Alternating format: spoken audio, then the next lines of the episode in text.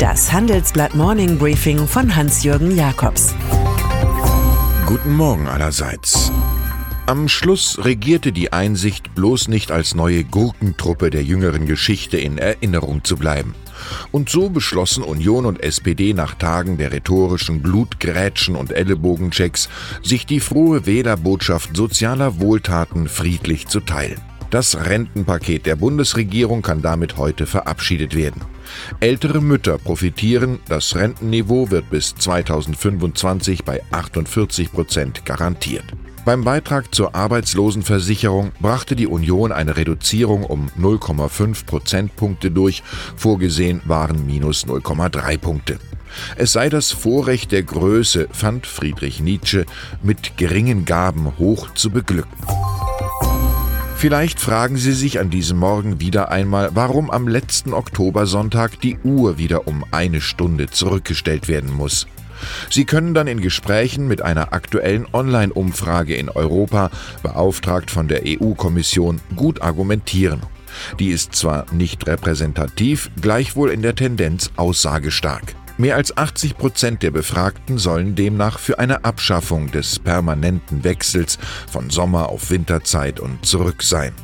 Der Schönheitsfehler von 4,6 Millionen Teilnehmern stammen rund 65 Prozent aus der Bundesrepublik, offenbar einem Land nachhaltiger Schlafstörungen.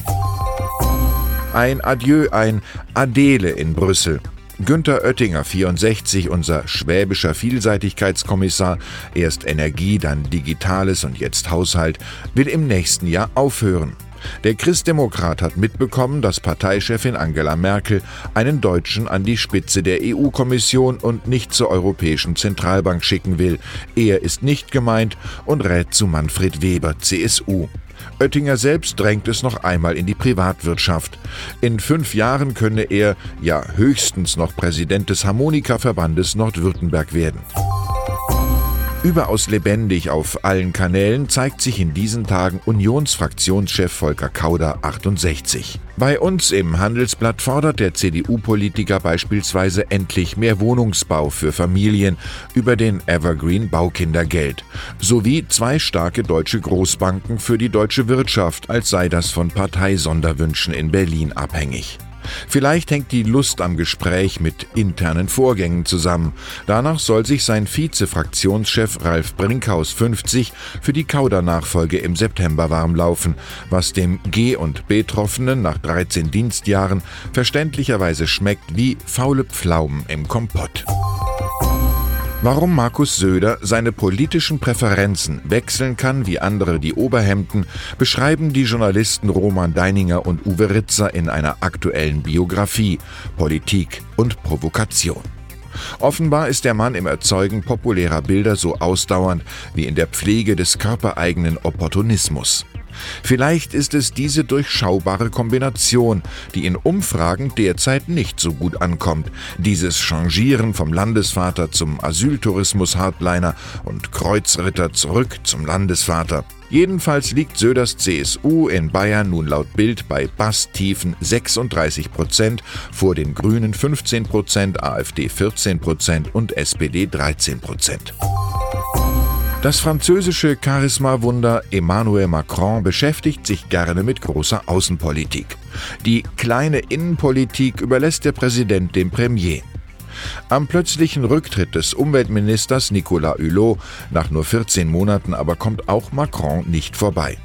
Der parteilose und populäre Politiker, als Vertreter der Zivilgesellschaft geholt, ärgerte sich zusehends darüber, dass er ökologisch nichts und die Industrielobby alles bewege. Nach Note 1 im Führungszeugnis Macrons klingt das nicht. Nun beginnen jedenfalls erstmal die Ferien des Monsieur Hulot und wir schmunzeln mit Jacques Tati. Der größte Aberglaube der Gegenwart ist der Glaube an die Vorfahrt.